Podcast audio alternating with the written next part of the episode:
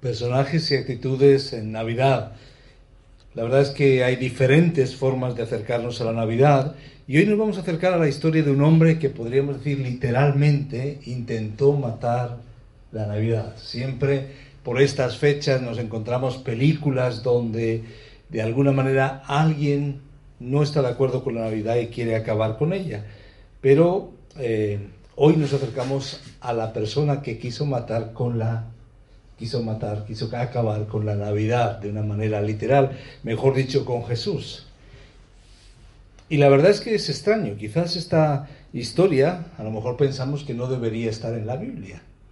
Alguien que quiere matar la Navidad, quizás no sería algo que deberíamos leer en Navidad. No suena bien en medio de tantas canciones de Navidad, de alegría, de gozo, de paz en medio de luces brillantes y momentos de fiesta, como que necesitamos alegría y no tanto tristeza, pero quizás es todo lo contrario. Esta es una historia que no debemos olvidar. Después de cantar, hemos cantado Noche de Paz, Noche de Amor, ángeles cantando están, y podemos pensar en otros temas de Navidad debemos pensar y plantearnos por qué acabar con la Navidad. ¿Realmente en Navidad toda la gente es feliz? No, ¿verdad? La gente se siente incómoda.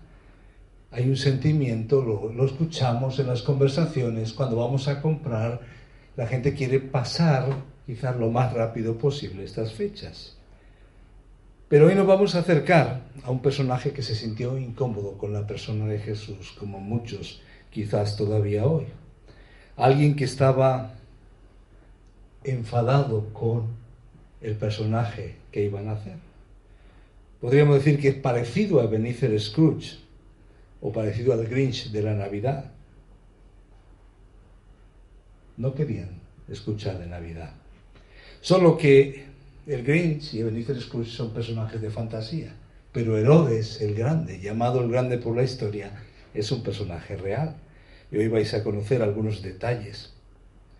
Él odiaba no solamente la Navidad, la Navidad como fiesta no existía, pero el nacimiento de aquel que venía. Ahora, ¿quién es Herodes? Vamos a acercarnos a esta realidad Mateo 2.1 dice, cuando Jesús nació en Belén de Judea, en días del rey Herodes, vinieron de Oriente a Jerusalén unos magos. próximo domingo estaremos analizando quiénes eran estos personajes y cuál fue su actitud en Navidad. Pero dejadme presentaros a Herodes. Estamos, vamos a irnos al año 47 antes de Cristo. Herodes el Grande, llamado el Grande, tiene solamente 25 años de edad acaba de ser nombrado gobernador de Galilea.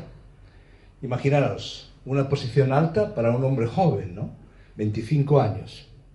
Los romanos esperan que Herodes pueda calmar a los judíos en medio de una situación donde esperaban un Mesías, donde había cierta indignación y revuelta por la opresión romana. Y de alguna manera Herodes cumple esa función. Captura a Ezequías, jefe de los bandidos, de aquellos que iban contra el gobierno romano y lo ejecuta. Más tarde él dice, pues tengo que emparentarme con la familia eh, de los asmoneos, una familia influyente, para poder tener el control. Su esposa, en ese momento, tiene varias esposas, su segunda esposa se llama Mariana. En el año 40 antes de Cristo, el Senado romano le nombra rey de los judíos Ahora es complicado porque le llaman, le nombran rey de los judíos y eso era un título que los judíos odiaban por dos razones. Primero, él no era un judío de nacimiento y segundo, no era un judío de religión. Entonces, ni por un lado ni por el otro era la mejor persona para llamarse rey de los judíos. A medida que pasan los años, Herodes demuestra que es un hombre inteligente, pero esa inteligencia está unida a la crueldad al igual que todos los déspotas de la historia, se abraza con fuerza a las riendas del poder. Lo hemos visto en todas las épocas. Y va eliminando cualquiera que se interponga en su camino. Así que durante varios años mata a muchas personas. A su cuñado, a su suegra, a su esposa. Y fue el asesinato de su esposa que lo volvió prácticamente loco. loco. Él mató a su esposa Mariana porque pensaba que era una amenaza para su poder. La verdad es que podríamos decir que nunca se recuperó de ello y a pesar de que solo tenía en ese momento 44 años de edad cuando la mató, los siguientes años, los siguientes 30 años los vivió atormentado. Vivió hasta los 70 años y podemos decir que el asesinato de su esposa fue el principio del fin de su reinado. ¿Qué os parece? Ya vamos entendiendo que este personaje puede terminar haciendo lo que vamos a ver en la escena que nos cuenta Mateo. El gran historiador Josefo lo llamó bárbaro. Otro escritor, otro historiador lo llamó el maníaco malévolo y otro el gran pervertido.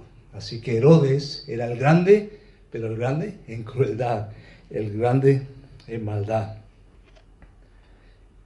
Quizás su carácter básico, tal como él era, se puede ver quizás por un incidente que ocurrió en el año 7 antes de Cristo.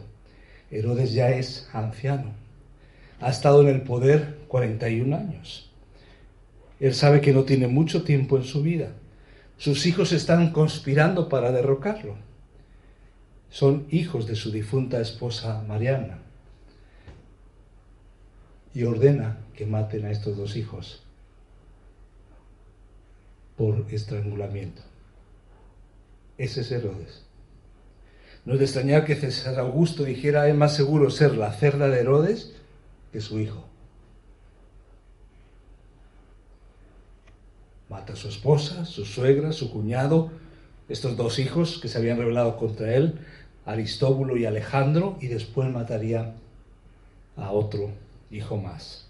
Entre cientos de personas que posiblemente quisieron acabar con su reinado. Así que podríamos decir que Herodes lo mejor que sabía hacer era matar, posiblemente.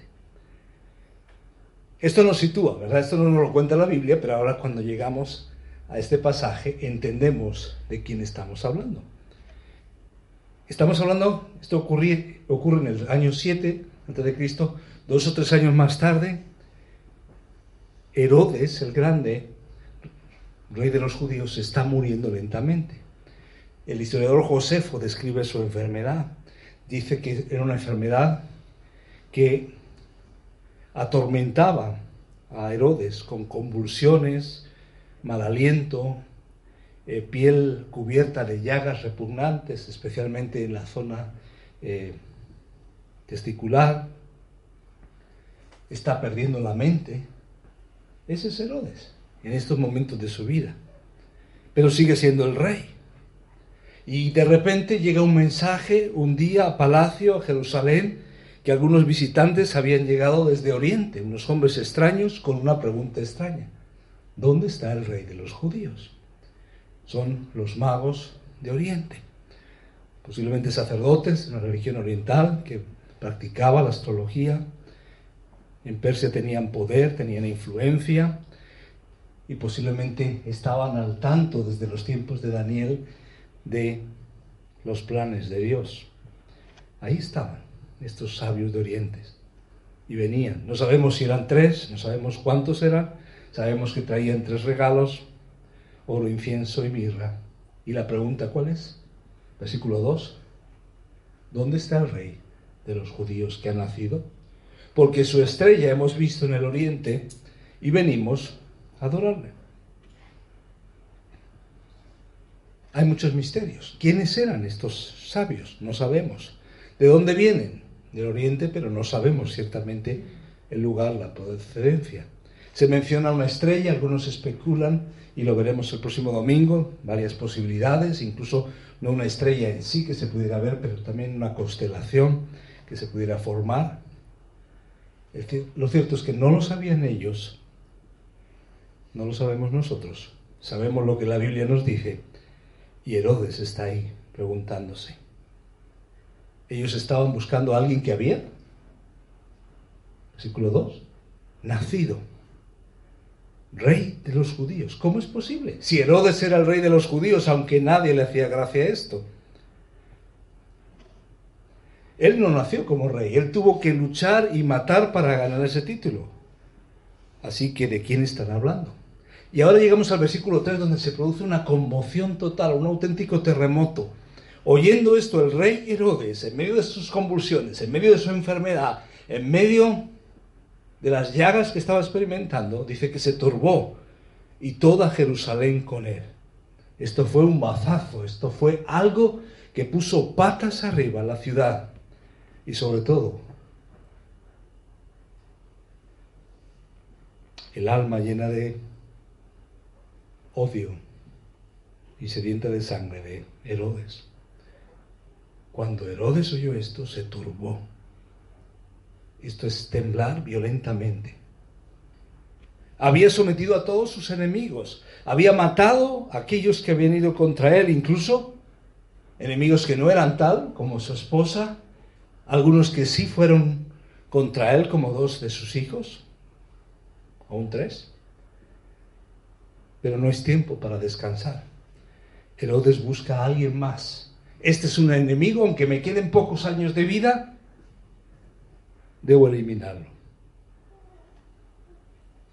¿Habéis pensado por qué Herodes se perturbó y se turbó se fue sacudido por dentro. No es un hombre particularmente religioso. Por supuesto sí había ayudado para esa construcción del templo, pero no era una persona religiosa. Pero años y años en medio del sistema judío, algo se te pega y te contagias. Y él tenía que saber, de alguna manera, que los judíos estaban esperando un Mesías, que los judíos estaban esperando un Salvador. Entonces viene lo siguiente. Ahora la pregunta es, ¿por qué correr riesgos? Podría haber ido Herodes directamente, su situación de salud quizás no era la mejor, pero ¿para qué correr riesgos si estaban estos sabios de Oriente? Versículo 4. Y convocados todos los principales sacerdotes y los escribas del pueblo, les preguntó dónde había de nacer el Cristo, el Mesías.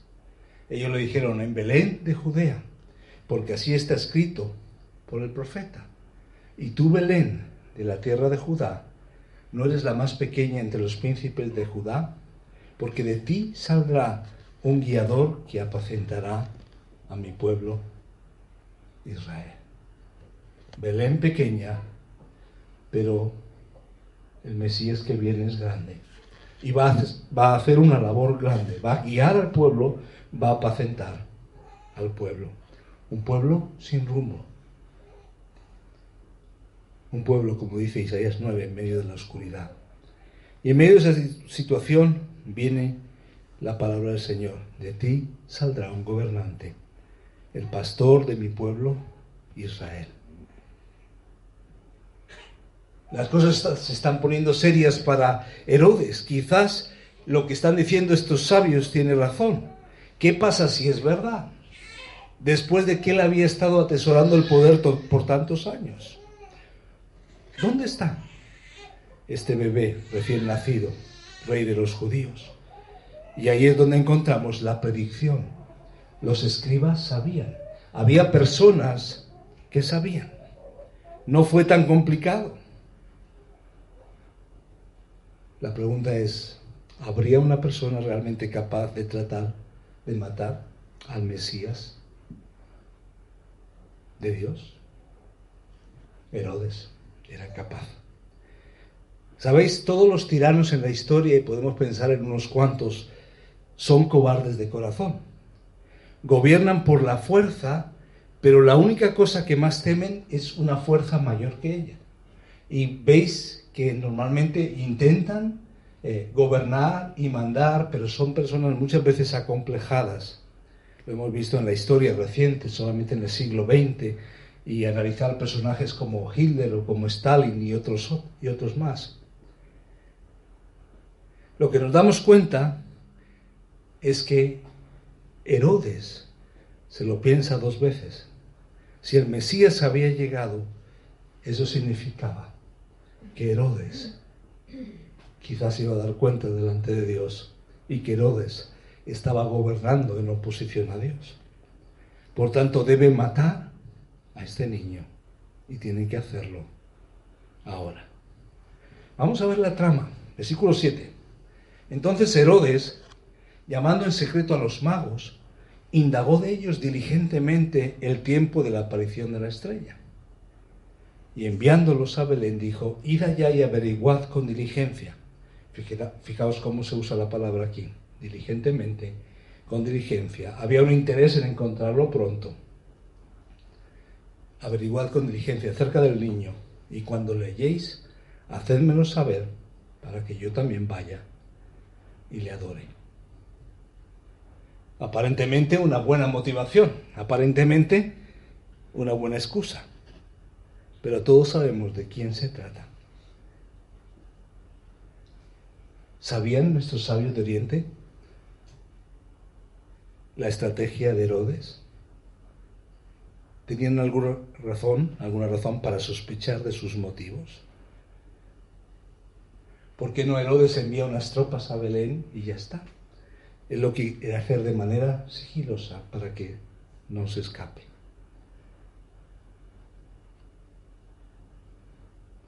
Conocéis el resto de la historia, de la historia, ¿verdad? El resto de la historia es conocido. La, eh, la estrella milagrosa aparece, se posa sobre el lugar exacto donde estaba el niño, sobre la casa, ya no es el pesebre ya es una casa, un lugar donde está. Y encuentran al niño Jesús y se inclinan y le adoran. Y podéis leer el resto de la historia. Versículo 8, y enviándolos a Belén, dijo, id allá y averiguad con diligencia acerca del niño, y cuando lo halléis, hacedmelo saber para que yo también vaya y le adore. Ellos, habiendo oído al rey, se fueron y he aquí la estrella que habían visto en el oriente iba delante de ellos hasta que llegando se detuvo sobre donde estaba el niño. Y al ver la estrella se regocijaron con muy grande gozo. Y al entrar en la casa vieron al niño con su madre María y postrándose lo adoraron y abriendo sus tesoros le ofrecieron presentes, oro, incienso y mirra. Pero siendo avisados por revelación en sueños que no volviesen a Herodes, regresaron a su tierra por otro camino.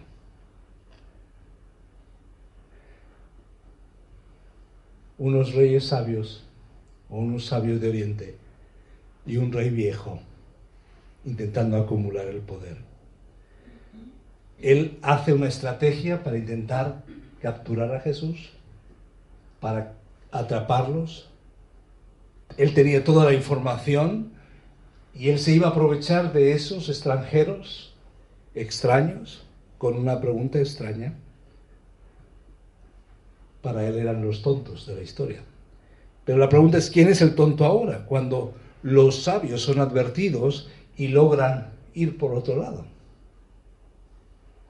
Los sabios van a ir por otro lado, el padre con los padres con, con el niño van a ir hacia Egipto y Herodes no va a poder cumplir lo que quería. Eso es lo que ocurre.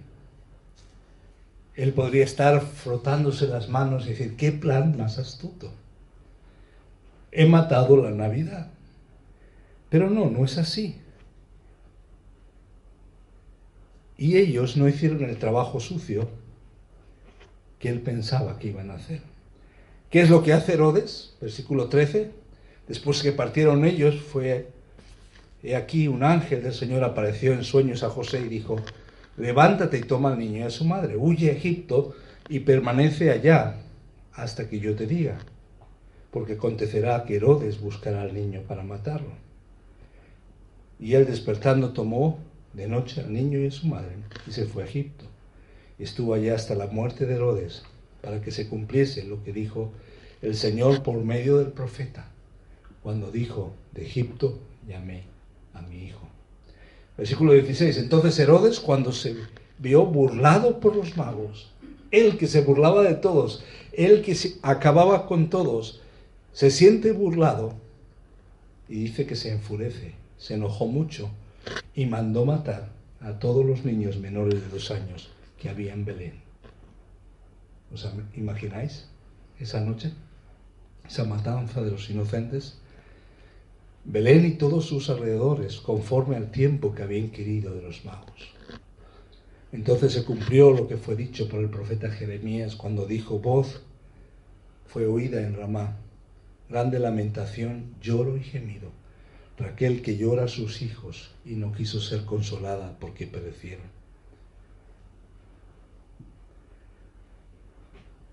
Esto es lo que ocurre. Herodes está viejo y enfermo, va perdiendo poco a poco el control de su reino, está muriendo y lo sabe, y está enfurecido porque ha sido burlado por los magos, por los sabios de Oriente. Y dice, me queda poco tiempo, así que voy a hacer lo que puedo hacer, voy a acabar con este rey de los judíos que ha nacido. Este asesino por naturaleza va a hacer lo que sabe hacer.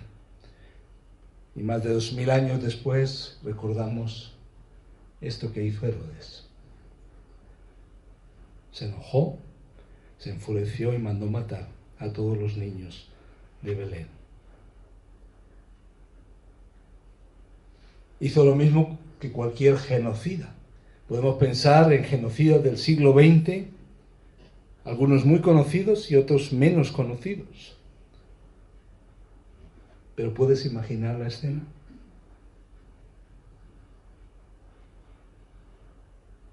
El drama de aquella noche. Uno se pregunta, ¿esto realmente sucedió? ¿Podría haber hecho algo así alguien como Herodes? Ya os he contado un poco los antecedentes. Matar era la forma en la que se mantuvo en la cima durante 41 años. Así que no había ninguna razón por, para pensar que no iba a hacerlo así. De vuelta en Jerusalén, Herodes está ahí, en su trono,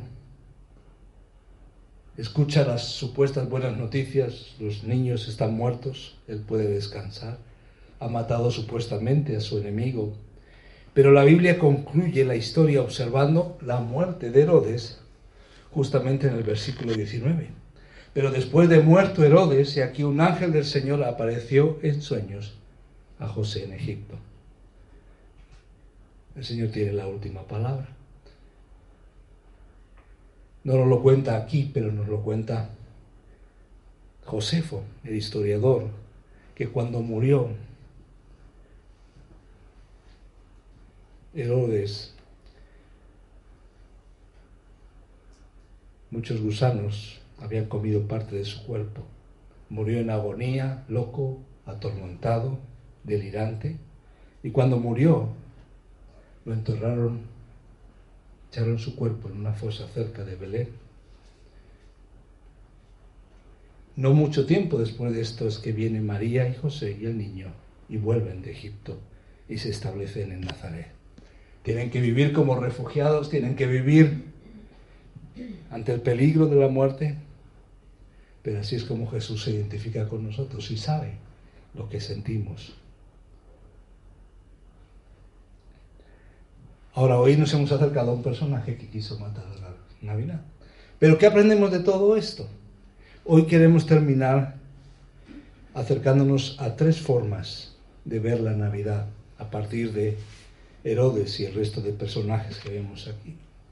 A pesar de que Herodes no es la figura principal de este drama trágico, le vemos ahí en medio de la escena.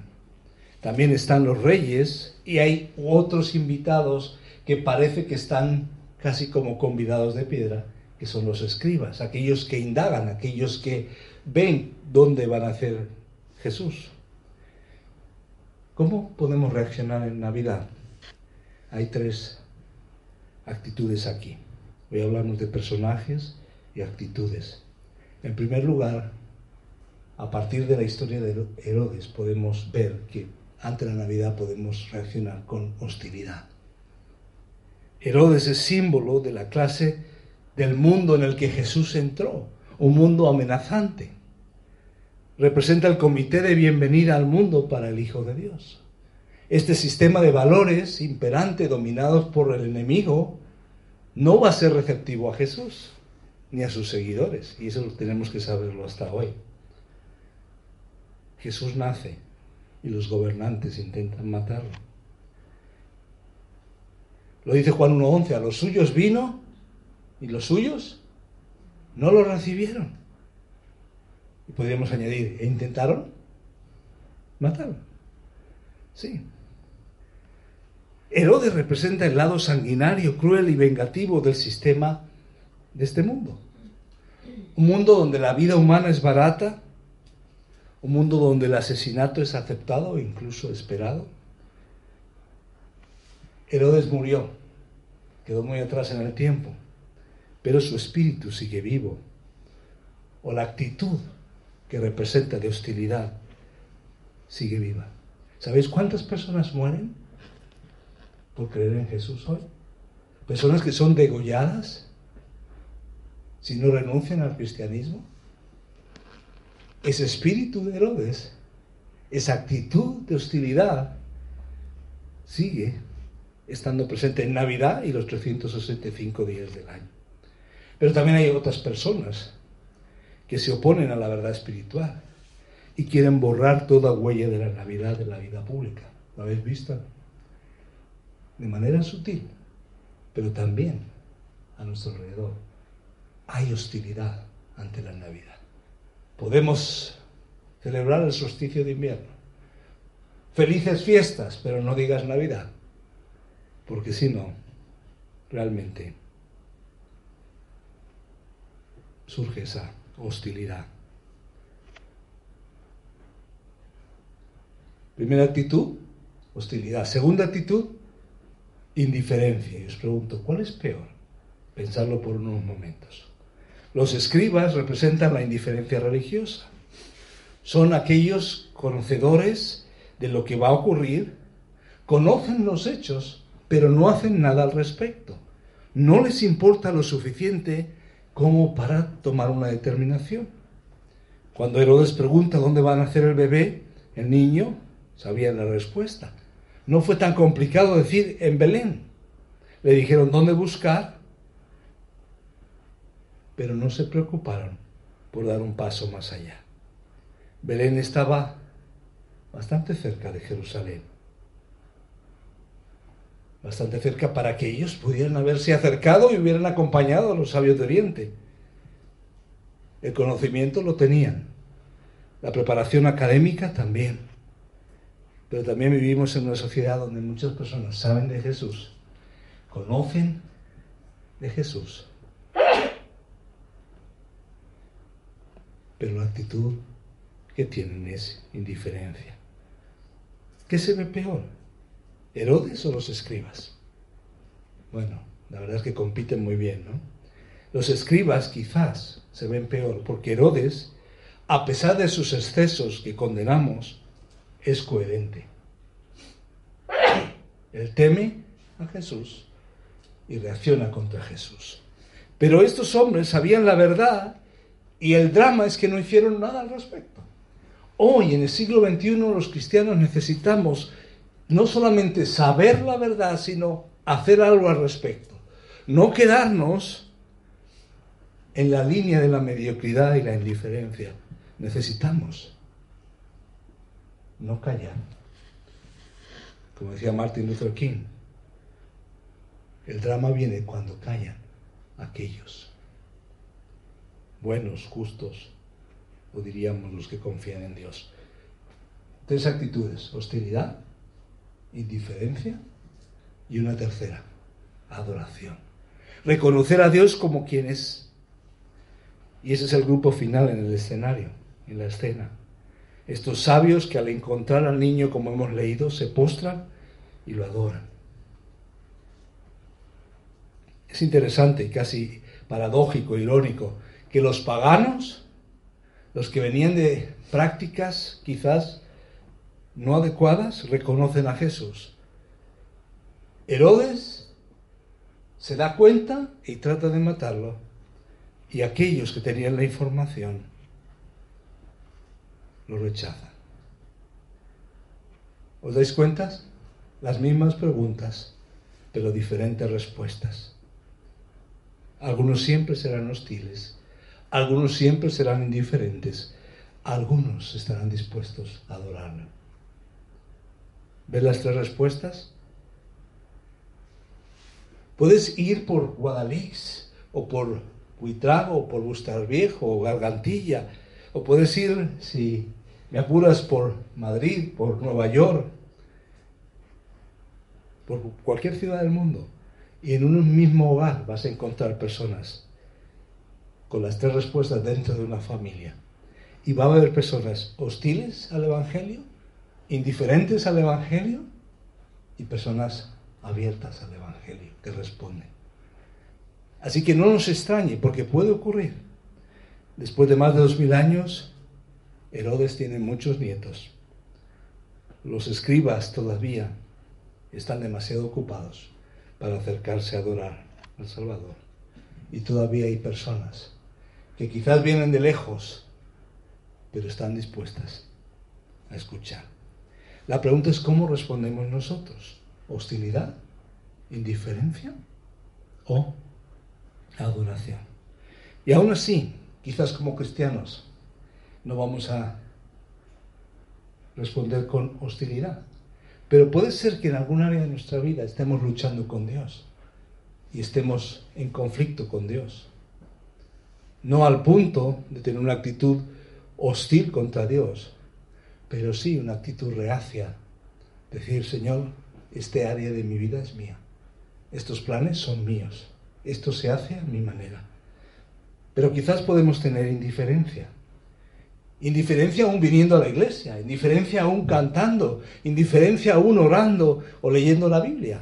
Indiferencia simplemente es que me entra por aquí y sale por aquí.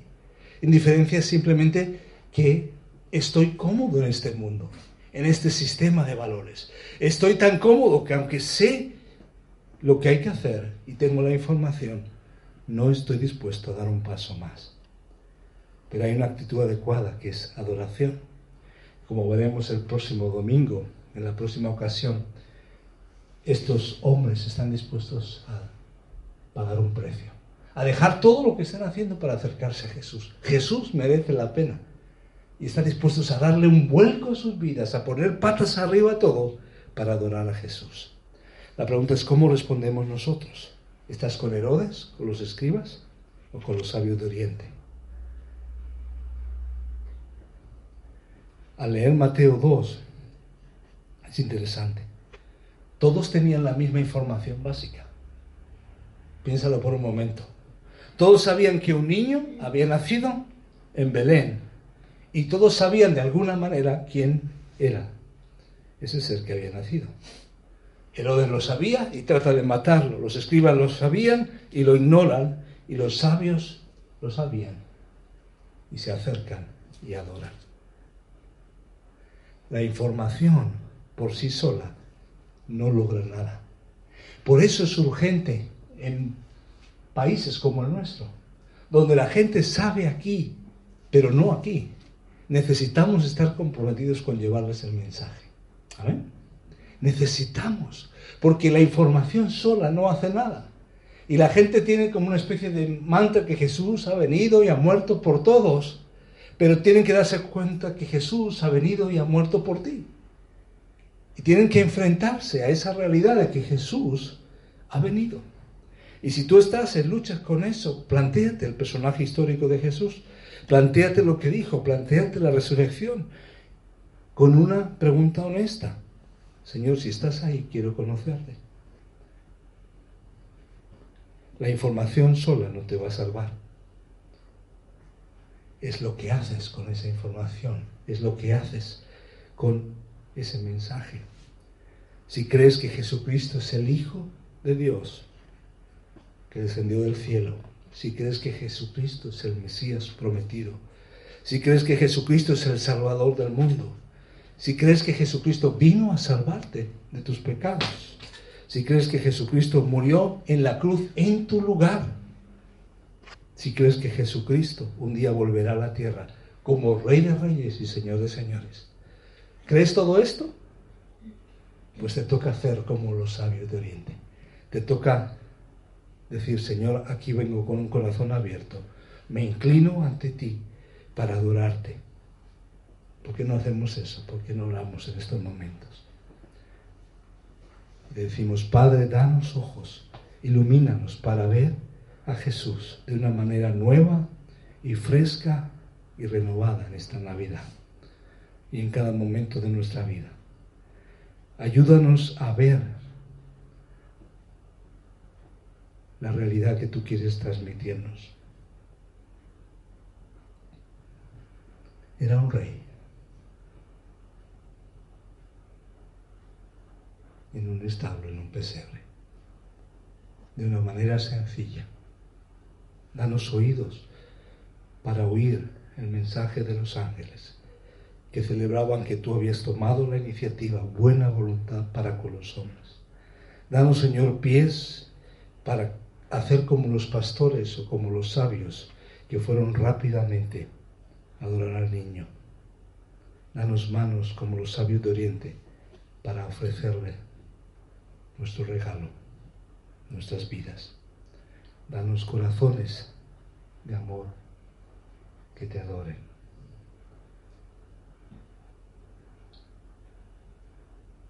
Hay hostilidad, llévala al Señor.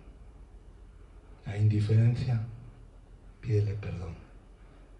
Hay adoración, llévala al Señor de manera genuina y adórale. Gracias, Señor. Gracias Señor por acercarnos a esas actitudes.